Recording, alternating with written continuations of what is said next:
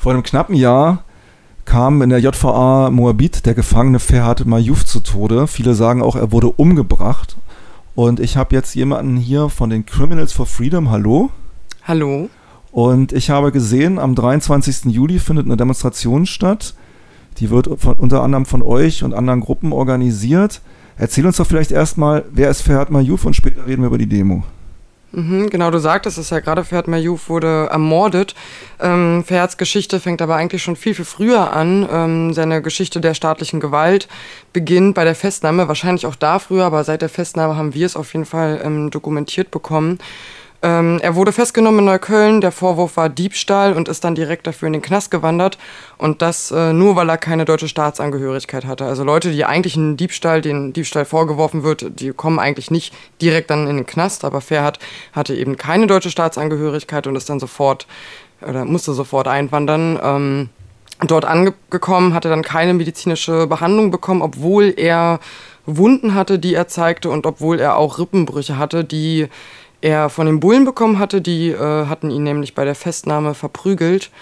Ähm, auch das ist so ein Punkt, äh, wo auf jeden Fall die staatliche Gewalt äh, zugeschlagen hat, direkt bei der Festnahme in Form von Bullen, die halt äh, ja, Ferhat misshandelt haben. Und, und in Moabit, also in der Untersuchungshaft, wurde er nicht untersucht oder behandelt? Genau, er wurde weder auf die Rippenbrüche noch auf die Wunden, die er zeigte, ähm, untersucht bzw. behandelt. Er hatte sogar auch gesagt, dass es ihm nicht gut geht und er eine ähm, psychologische Hilfe haben möchte. Auch das wurde ihm verwehrt. Er wurde stattdessen sogar 23 Stunden in die Zelle weggesperrt. Das heißt, er hat sofort Isolationshaft bekommen und ähm, das äh, wissen wir von seinem Bruder.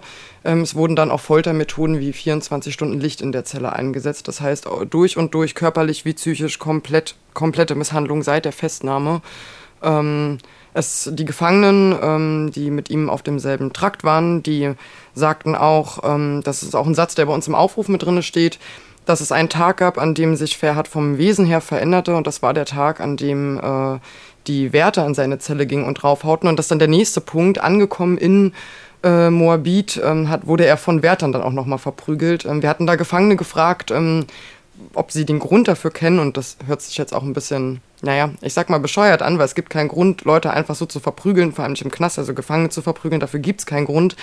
Aber man kennt ja die Situation, dass ähm, Wärter sowas sagen wie, der Gefangene hat sich gegen die Hausordnung, äh, hat sich nicht an die Hausordnung gehalten oder ähm, gegen die Regeln dort verstoßen. Und äh, dann verprügeln sie Leute, sowas kennt man. Auch das ist natürlich, geht überhaupt nicht und ist kein Grund. Aber bei Verhat äh, ähm, war das so nicht. Seine Regel, die er verstoßen hat, war, dass er nicht weiß ist. Ähm, und deswegen wurde er von den Wärtern ja, ebenfalls misshandelt. Hm. Gut, am 23. Juli vergangenen Jahres brannte es in seiner Zelle. Was weißt du darüber? Was habt ihr da gehört? Genau, da wissen wir eben, dass ähm, auch das wurde uns von Gefangenen zugetragen. Man muss dazu eh sagen, wir haben alle Infos, die wir haben von Gefangenen. Ähm, das heißt, sie sind eh maßgeblich dafür verantwortlich, dass dieser Mord an die Öffentlichkeit äh, konnte, an die Öffentlichkeit gebracht worden ist.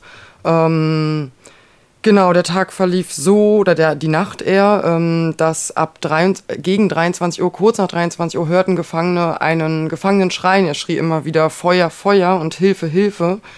Und Gefangene hörten das über mehrere Minuten und fingen dann natürlich auch an zu brüllen. Sie brüllten in den Innenhof hinein, in den Trakt hinein, dass äh, doch äh, bitte da irgendwer kommen sollte, denn ein Gefangener brüllt eben Feuer, Feuer und Hilfe, Hilfe. Und die Gefangenen sagen selber, es hat 15 bis 20 Minuten gedauert, bis da mal irgendwer gekommen ist. Und als dann Wärter vor der Zelle standen, haben sie noch ungefähr ein 5 bis 10 Minut, minütiges äh, Pläuschchen gehalten, haben die Zellentür nicht geöffnet äh, und Pferd verstarb dann oder ja, starb an einer Rauchvergiftung. Ich habe einige Artikel aus der Zeit mir nochmal in Vorbereitung auf dieses Gespräch durchgelesen, im RBB, im Tagesspiegel. Und da war die Rede von Feueralarm. Wisst ihr, hat es in der JVA Moabit einen Feueralarm gegeben oder habt ihr da von den Gefangenen nichts gehört? Das haben die Gefangenen auf jeden Fall nicht gesagt und wir sind uns auch sehr sicher, wäre das passiert, hätten sie es gesagt, denn wir wissen ja sogar eher das Gegenteil, dass auch die Feuerwehr und alles, äh, was eben eigentlich in so einem Falle vom Brand erscheinen müsste, viel zu spät gekommen ist. Also Gefangene hatten uns berichtet, dass die Feuerwehr gegen 23.40, 35 eingetroffen ist, aber wie gesagt, sie selber wussten seit 23.05 Uhr mindestens von dem Brand, Das heißt, in dem Fall hat die Feuerwehr über 35 bis 40 Minuten gebraucht, was für Berliner Verhältnisse dann doch eher untypisch ist. Mhm. Und äh, die Sch äh, SchließerInnen da haben nichts unternommen, um selber Brand zu löschen. Nein, im Gegenteil. Derzeitig äh, berufen sie sich darauf, sie sagen, sie hätten die Tür nicht öffnen können, denn die wäre zu heiß gewesen. Das ist gerade die offizielle Begründung.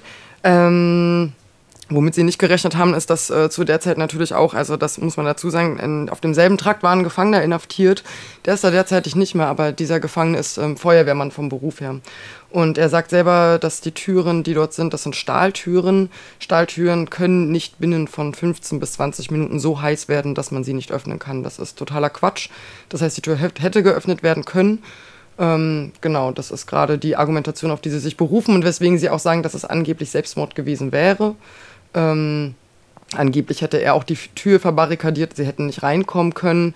Ähm, aber das haben wie sie durch die geschlossene Tür gesehen, ja? Ja, das, äh, okay. genau. Das ist deren Argumentationslogik. Okay, also eine brutale Geschichte, die viele, viele Fragen offen lässt. Ähm, hat die Justiz in Berlin sich damit beschäftigt? Wisst ihr da was von? Die Justiz hat das Verfahren eingestellt. Sie haben, wie gesagt, sofort gesagt, es wäre Selbstmord gewesen. Ich glaube, ähm, ich bin mir nicht ganz sicher, wie lange, aber es hat im Endeffekt maximal einige Tage bzw. ein, zwei Wochen gedauert, bis das Verfahren eingestellt worden ist und sich auf Suizid berufen worden ist. Mhm, mh.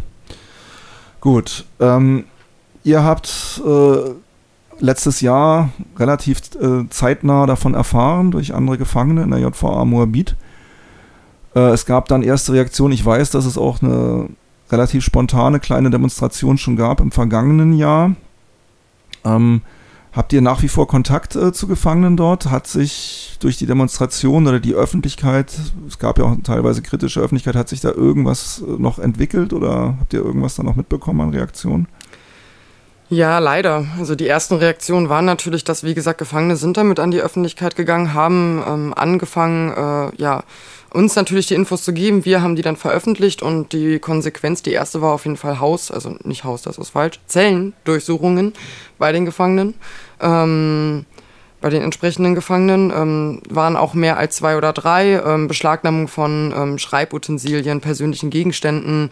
Also die Gefangenen haben auf jeden Fall massive Repression erfahren. Auch Verhöre gab es. Ähm, genau die Konsequenzen leider waren sehr gravierend für die Gefangenen.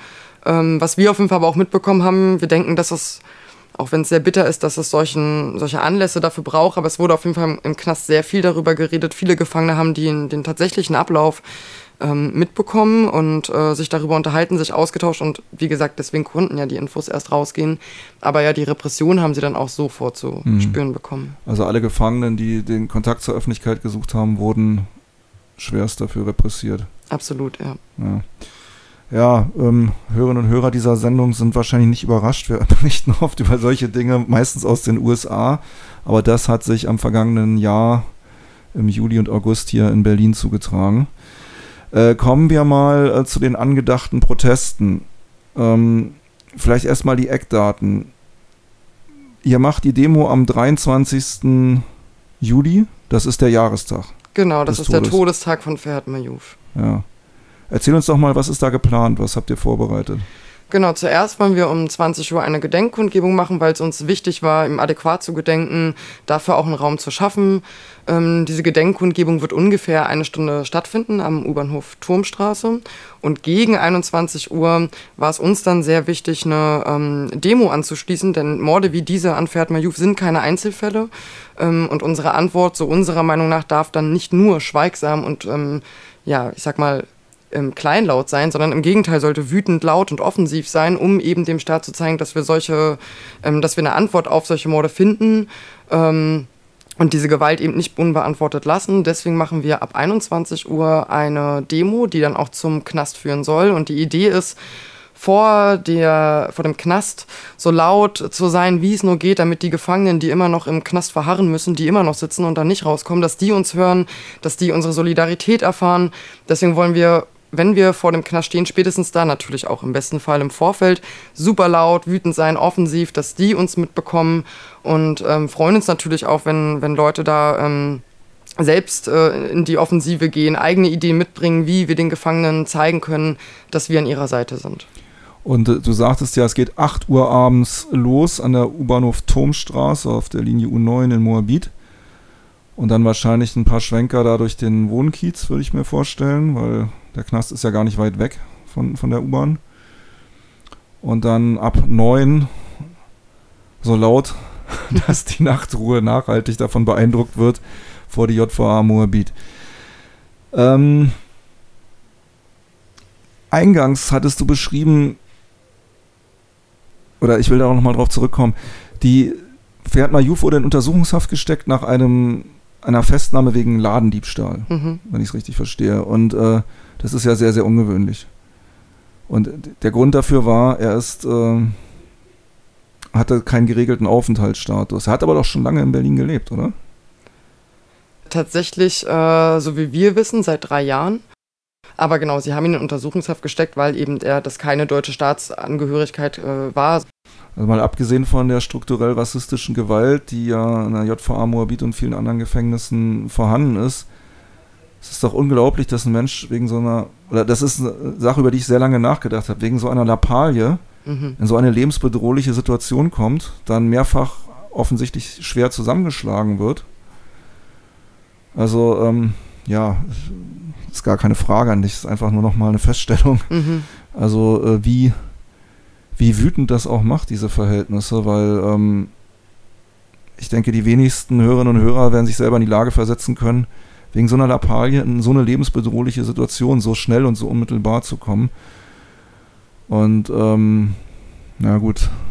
Also ich würde daran tatsächlich auch nochmal anschließen, weil ich super krass finde, dass, ähm, wenn man sich das mal vor Augen führt, wie du gerade sagst, ne, die Festnahme war nicht aufgrund des Diebstahls, die Festnahme war aufgrund, dass er keine deutsche Staatsangehörigkeit hat. Und ich glaube, das ist super wichtig, weil viele die Geschichte erzählen, der oder die sitze wegen Diebstahl. Aber das ist de facto nicht richtig. Wegen Diebstahl würde keiner wenn er, ne, also in, im Geschäft, ich sag mal, hops genommen wird, in den Knast direkt kommen. Das ja. ist das eine. Und das andere ist aber tatsächlich auch diese massiven Prügeleien von den Cops, die sich dann bis in den Knast ziehen bei den Wärtern. Man muss ja auch dazu sagen, festgenommen, das habe ich vergessen äh, eingangs zu erwähnen, wurde er im Juni. Das heißt, er saß einen Monat im Knast und ist dort gestorben. Und das finde ich, also ist auch nochmal, ich glaube, das muss man krass hervorheben, dass nach einem Monat Knast er ermordet worden ist die Welle der staatlichen Gewalt, die er erlebt hat, ich glaube, die können sich viele nicht vorstellen, vor allem natürlich nicht Leute mit einer deutschen Staatsangehörigkeit.